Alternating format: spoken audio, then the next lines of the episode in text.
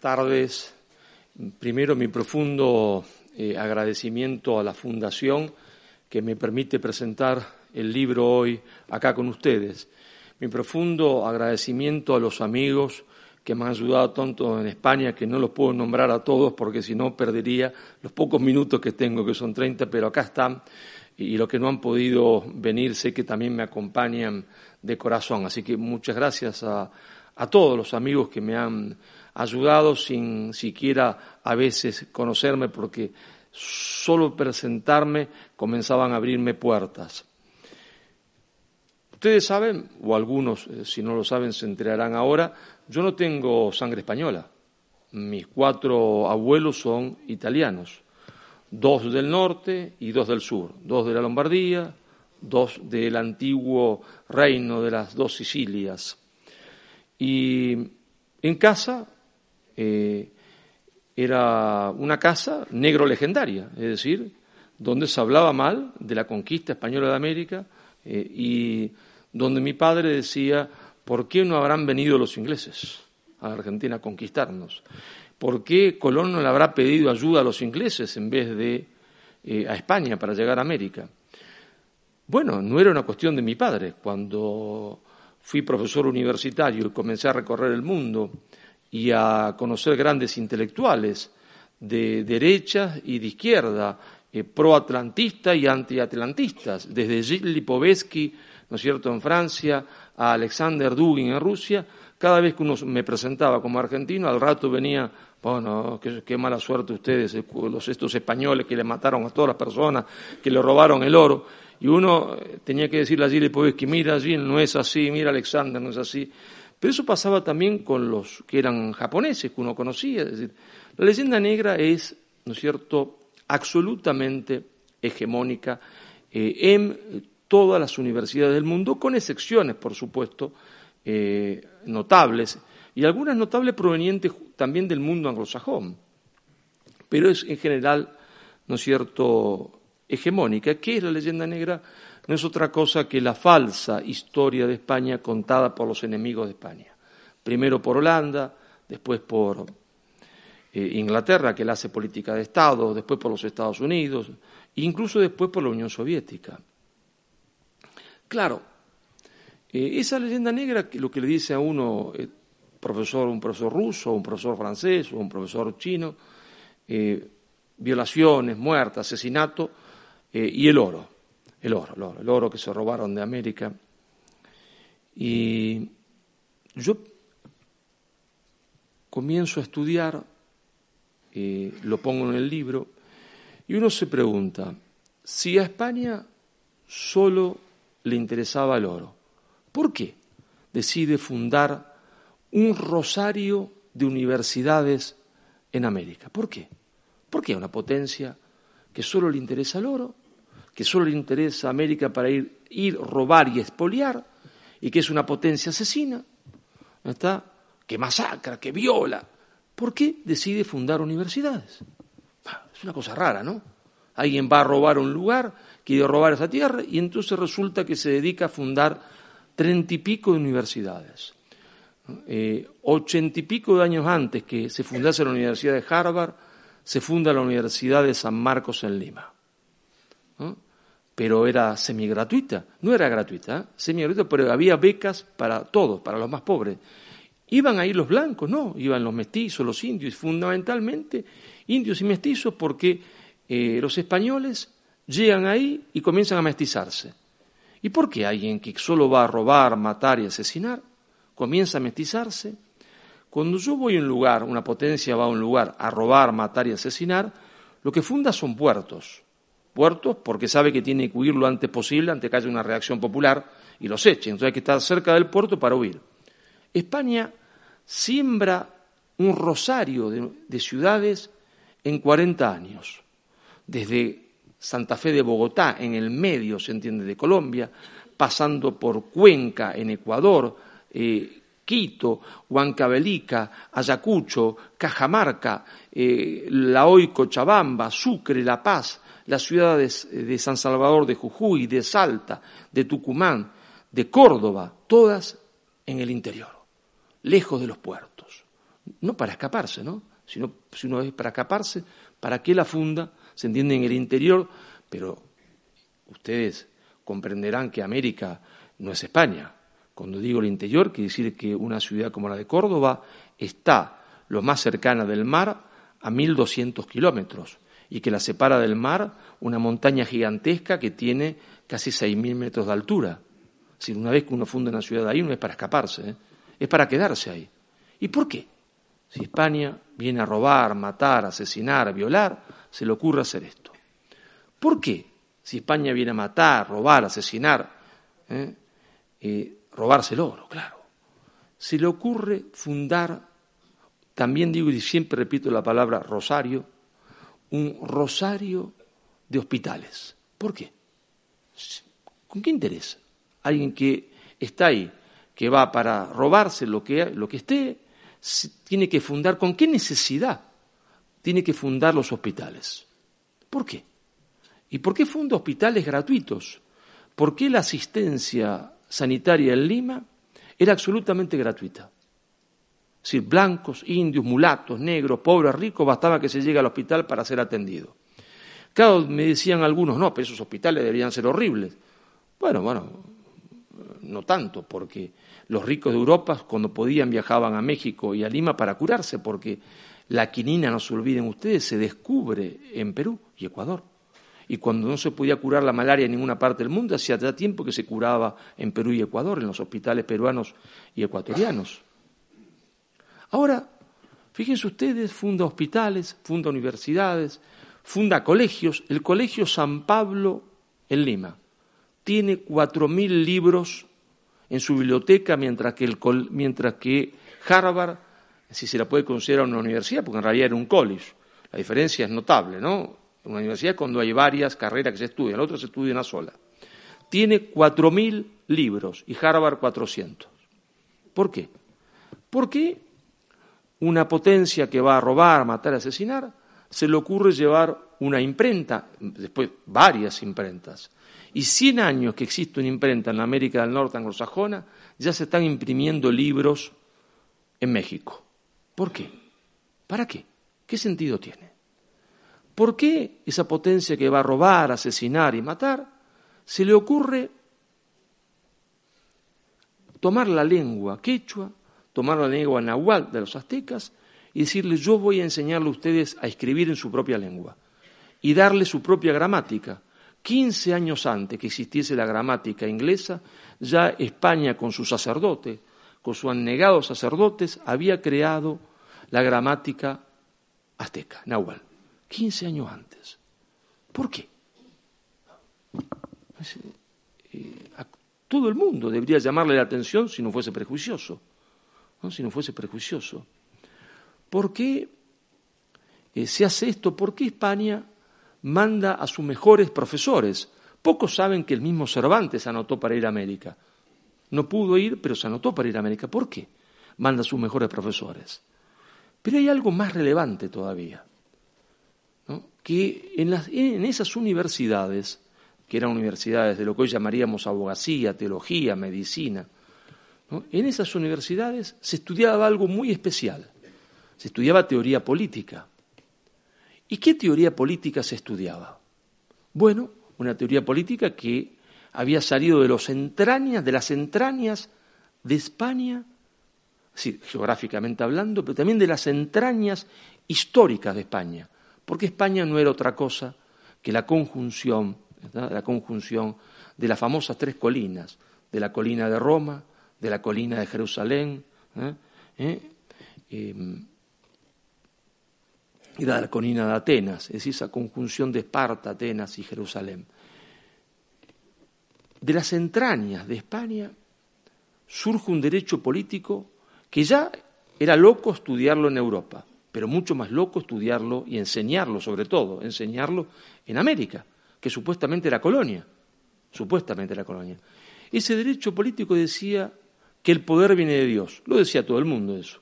Los franceses decían el poder viene de Dios, la escuela francesa de teoría política, la escuela inglesa de teoría política, el poder viene de Dios. Pero los españoles agregaban algo, nacido en Salamanca, pero que se enseñaba en América, porque los mejores discípulos de Suárez, Suárez los manda a América. Curioso, ¿no? Los mejores discípulos le dice que vayan a América. ¿Y qué decía? El poder viene de Dios y Dios se lo da al pueblo. El pueblo lo delega en el rey porque es su padre. Y el pueblo, el rey debe ejercer el poder como un padre. ¿Y qué pasa si el, padre no, si el rey no ejerce el poder como un padre? Bueno, esta teoría política explicaba que el pueblo tenía derecho a la revolución, a destituir al rey. Es más, Mariana avanzaba mucho más. Tiene derecho incluso al tiranicidio, porque el rey se ha vuelto de rey padre en tirano. Pero ustedes piensen un poquito. ¿Qué potencia colonialista que solo le interesa robar, matar, asesinar, se le va a ocurrir, en qué cabeza cabe, enseñarle a, aquellos que son indios, mestizos, que están en América, ¿no es cierto?, que el rey es un padre, pero que si no es un padre pueden echarlo. No ha ocurrido nunca en la historia de la humanidad que una potencia le enseña al supuesto súbdito y colono que tiene derecho a echar a esa potencia, porque echar al rey es echar a la potencia, ¿no? Pero ¿en qué cabeza cabe? ¿Por qué? ¿Por qué? ¿Por qué? Porque esa es la pregunta, porque ya lo decía Sócrates, las preguntas valen más que la respuesta, ¿no? Decía Sócrates, en la famosa mayéutica, el arte de parir ideas, con las preguntas. La gente se va con las preguntas y después solo van creando ideas, porque va dando respuesta a las preguntas. Claro, los enemigos de España no nos dejaron reflexionar sobre el porqué, porque los enemigos de España crearon la leyenda negra, formaron un tribunal de la historia, un tribunal de la historia que tiene eh, las manos manchadas de sangre. Un tribunal de la historia integrado por Francia, por Inglaterra, por Holanda, por Estados Unidos e incluso por la Unión Soviética. Ese tribunal de la historia, si uno repasa eh, abuelo de pájaro eh, a Francia, patria de la supuesta libertad, igualdad y fraternidad, se encuentra que una pequeña región del norte de Francia se opone a la revolución y el comité en París decide que esa región que la vende debe ser eliminada de la historia de Francia, que la población de la Vendée debe ser exterminada. En algunos pueblos se llegó a masacrar el 80% de la población. Los hombres del ejército francés revolucionario tomaban a las mujeres y a los niños católicos y los tiraban en hornos de pan para que se quemasen y disfrutaban de sus gritos. Esto está en los partes policiales de las mismas autoridades revolucionarias que estaban asqueadas e indignadas, entiende lo que estaban haciendo esas tropas. Pero Francia es el país de la tolerancia, de la libertad, de la igualdad. No hay, hay leyenda negra, todo está bien, todo es rosa.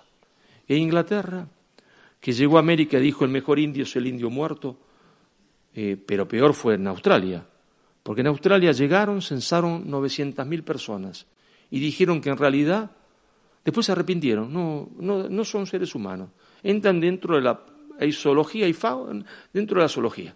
Y entonces y pusieron en los mapas terra nullis. ¿Por qué? Porque si no eran seres humanos podían ser eliminados. Y en Tasmania sobrevivió una sola mujer del genocidio de Tasmania. No vamos a relatar el propio genocidio inglés, de una parte pequeñita del pueblo inglés, muy pequeñita, que impuso a sangre y fuego el anglicanismo colgando sacerdotes católicos y católicos de los campañarios de las iglesias. Y sin irnos tan lejos, personajes como Churchill, que pasan por grandes demócratas. Segunda Guerra Mundial, necesitaba comida Inglaterra y el ejército inglés, y Churchill dice, bueno, venga el arroz de la India para nosotros. Y eso causó la muerte de tres o cuatro millones de indios. Y las autoridades inglesas en la India le dicen, pero, primer ministro, esto va a causar la muerte de tres millones de personas, cuatro, va a ser una masacre. Bueno, dijo Churchill, la culpa la tienen ellos porque se reproducen como conejos. Difícil, ¿no? Eh, tampoco vamos a seguir abundando porque no es que el libro está escrito para decir todos tienen las manos manchadas de sangre, España también, y entonces no hay nada por lo que pedir perdón, porque todos somos iguales, de malos, todos tenemos las manos manchadas de sangre, todos somos asesinos. Pero vuelvo a la primera pregunta, ¿por qué España entonces fue distinta? ¿Por qué? ¿Por qué sembró universidades, colegios? ¿Por qué creó y predicó esa teoría política? Bueno, hoy todo el mundo dice que España tiene que pedir perdón, todos, todos los dirigentes políticos, laicos y religiosos, todos. España tiene que de rodillas pedir perdón. ¿Por qué España fue distinta? ¿Por qué sembró universidades, colegios? ¿Por qué? Bueno, permítanme ustedes que lea una parte del epílogo del libro. Un discurso pronunciado en Buenos Aires. Yo para leer al revés tengo que sacarme los anteojos, ¿no? Un discurso pronunciado en Buenos Aires el 27 de mayo de 1975, un momento muy difícil de la Argentina, casi era una guerra civil. Por derecha y por izquierda el gobierno constitucional eh, sufría atentados, atentados terroristas. Y eh, ambos bandos que se disputaban el gobierno con esos atentados terroristas eran negros legendarios. Y había que tener mucho valor para leer este discurso eh, en un colegio, está, un 27 de mayo, dos días después del 25 de mayo. Mucho valor había que tener. Las personas cambian, ¿no? Lamentablemente, a veces. Y esa persona que hace ese discurso, en esa situación extremadamente difícil, con gran coraje, dice a los alumnos reunidos en el patio del colegio, Colegio El Salvador, somos hijos de una gran conciencia porque la obra de España en América, más que una empresa, fue una misión, una misión. No fue España allá para robarse el oro, sacar, no fue una empresa, fue una misión, una misión, con lo que implica esa palabra, fue una misión. Somos hijos de una gran conciencia, porque la obra de España en América, más que una empresa, fue una misión. Una misión del pueblo español, que se volcó a estas tierras con lo mejor que tenía, su cultura y su fe. Misión de los conquistadores que en 50 años recorrieron a pie el continente, fundando pueblos y mezclándose sin miedo con los indios. Misión de los misioneros, la de los franciscanos, que sembraron la devoción a María, el germen profundo de la unidad y la auténtica esperanza. De los americanos y de los jesuitas, que volcaron en estas tierras una tenaz voluntad de organización. Y después sigue diciendo, fuimos forjados por España, que más allá de las contradicciones y los límites en la concepción histórica, nos deslumbra con sus leyes de India, con, las ordenanzas de Alfaro, con la conciencia misionera de una mujer maravillosa, que la historia daría en llamar Isabel la Católica. Este discurso fue pronunciado en la Universidad del Salvador el 27 de mayo de 1975. En ese momento es pronunciado por Jorge Mario Bergoglio, el padre Jorge Mario Bergoglio, superior provincial de la Compañía de Jesús en Argentina. Más claro, canta un gallo. De por qué España no tiene nada por lo que pedir perdón. Porque la obra de España en América fue una misión. Claro que se cometieron errores, claro que se pecó y se pecó mucho, porque cuando España peca, pecan grande. ¿eh? No, no, todo lo hacen grande España, nada en chiquito. Si hay que pecar, se peca bien.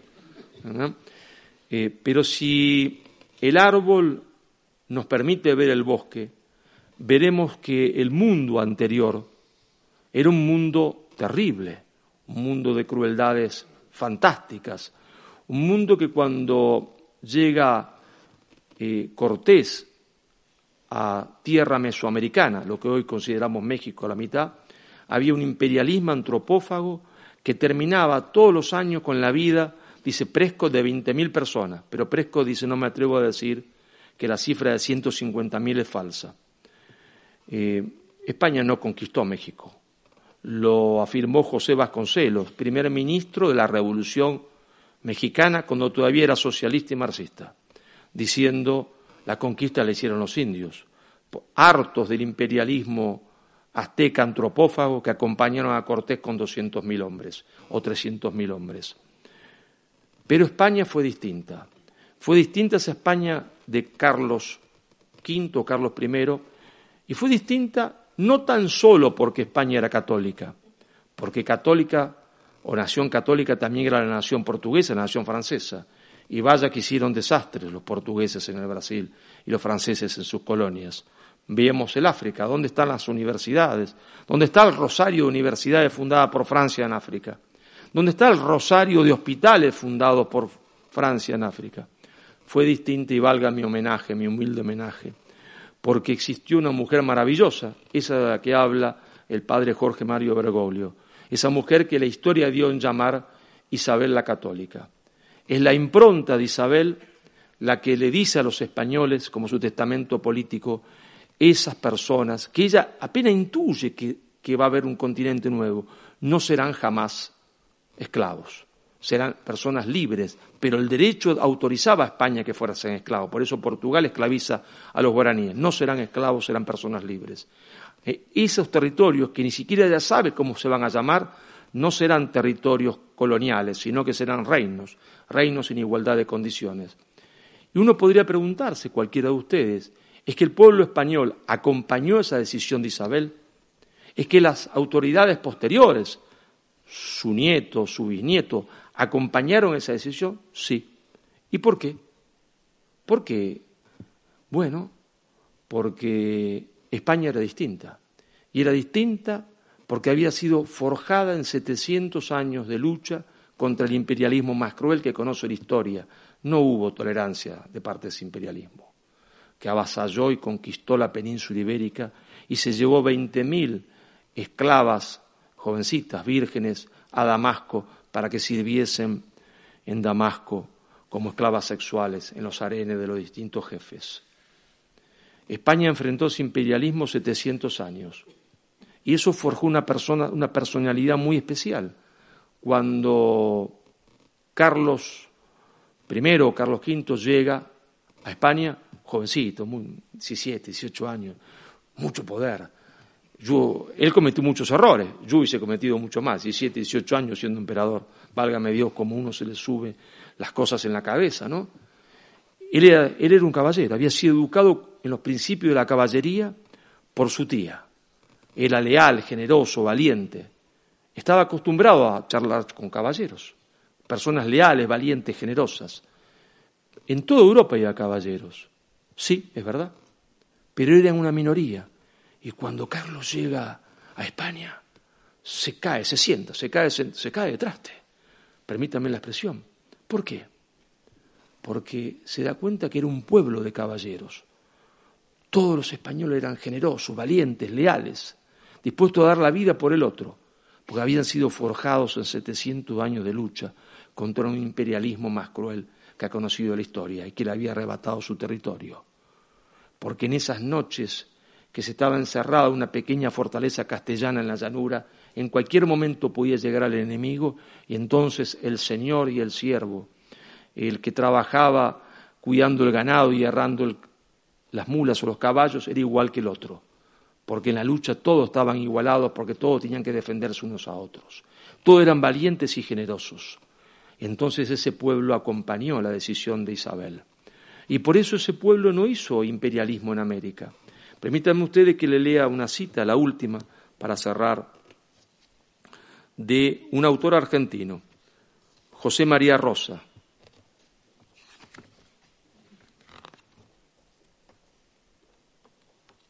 Ahora no la encuentro ni yo mismo, que soy el autor. ¿eh? Esto ya está grave.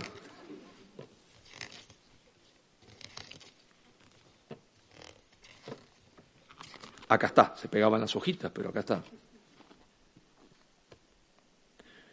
Dice José María Rosa, ¿no? La guerra, la reconquista forma el alma española. Por eso, sus virtudes fueron el coraje, la fe, la hidalguía, la generosidad. El castellano valía más cuanto menor fuese su capacidad de miedo. El honor consistía en ser valiente, leal y generoso. Lo demás contaba poco. Era una moral heroica. Lo importante era el valor para afrontar la muerte, para mantenerse leal para dar generosamente su dinero a quienes, lo necesitasen, más que él. Era una moral, una moral señorial, como solamente tenían más allá de los Pirineos los señores educados para proteger la vida y la familia de sus vasallos. Por eso, un presidente argentino pronunció un discurso el 12 de octubre de 1947 y dijo lo siguiente, la obra civilizadora de España, cumplida en tierra de América, no tiene parangón en la historia. Es única en el mundo. Su empresa tuvo el sino una auténtica misión. Ella no vino a las Indias ávida de ganancias y dispuesta a volver la espalda y marcharse una vez exprimido y saboreado el fruto. Llegaba para que fuera cumplida y hermosa realidad el mandato póstumo de la reina Isabel de atraer a los pueblos de Indias y convertirlo al servicio de Dios. Este discurso fue pronunciado por el presidente Juan Domingo Perón el 12 de octubre de 1947. Venía para que esos pueblos se organizasen bajo el imperio del derecho y vivieran pacíficamente no aspiraban a destruir al indio, sino a ganarlo para la fe y dignificarlo como ser humano. Por eso, señores, permítanme ustedes que le diga que más allá de los errores, de los abusos, porque si no sería España un pueblo de ángeles, y no es un pueblo de ángeles, sino de hombres con virtudes y con defectos, por eso España no tiene nada por lo que pedir perdón, porque nos dejó lo mejor que España tenía, hizo lo mejor que pudo en América, y de eso nosotros, los que tenemos un poco de conciencia historia, histórica, los que no estamos nubilados por la ideología, todavía eh, tenemos memoria y damos gracias a España. España no tiene nada por lo que pedir perdón. Muchas gracias.